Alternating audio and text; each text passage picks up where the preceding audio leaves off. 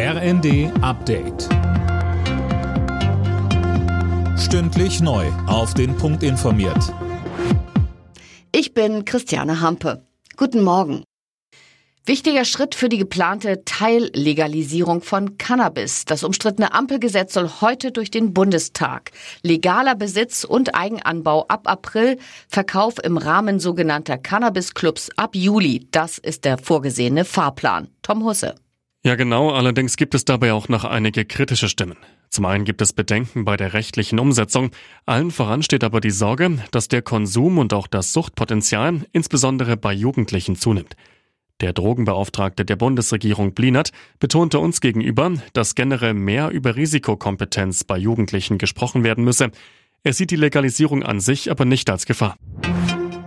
Auch in der kommenden Woche wird wieder gestreikt, und zwar bundesweit im öffentlichen Nahverkehr.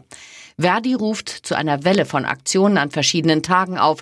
Der größte Streiktag soll aber der Freitag werden. Betroffen sind alle Bundesländer außer Bayern. Zum ersten Mal seit mehr als 50 Jahren hat es wieder eine US-Mondlandung gegeben. Die unbemannte Sonde Odysseus eines Privatunternehmens setzte erfolgreich auf dem Mond auf. Fabian Hoffmann berichtet. Bis zuletzt war es spannend, weil es bei der Landung Verbindungsprobleme gab. Schließlich hieß es für die Sonde, die etwa so groß ist wie eine Telefonzelle, dann aber doch willkommen auf dem Mond. Es ist das erste Mal überhaupt, dass einem Privatunternehmen eine Mondlandung gelingt. Die US-Raumfahrtbehörde NASA fördert das Ganze, so kann sie vergleichsweise kostengünstig Wissen sammeln für ihre dann auch bemannten Missionen, zunächst zum Mond und dann auch Richtung Mars. Der SC Freiburg steht im Achtelfinale der Fußball-Europa League. Die Freiburger setzten sich im Playoff-Rückspiel mit 3 zu 2 nach Verlängerung gegen RC Lens aus Frankreich durch. Eintracht Frankfurt ist dagegen aus der Conference League ausgeschieden.